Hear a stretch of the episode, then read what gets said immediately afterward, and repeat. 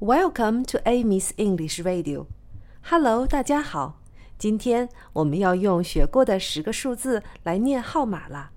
我们先来复习一下：零 zero，一 one，二 two，三 three，四 four，五 five，六 six，七 seven，八 eight。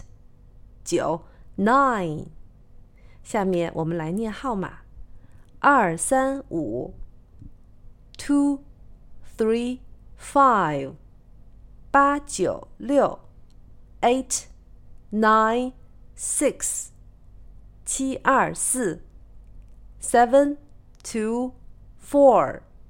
小朋友们，快在你的周围找到我们学过的这十个数字吧。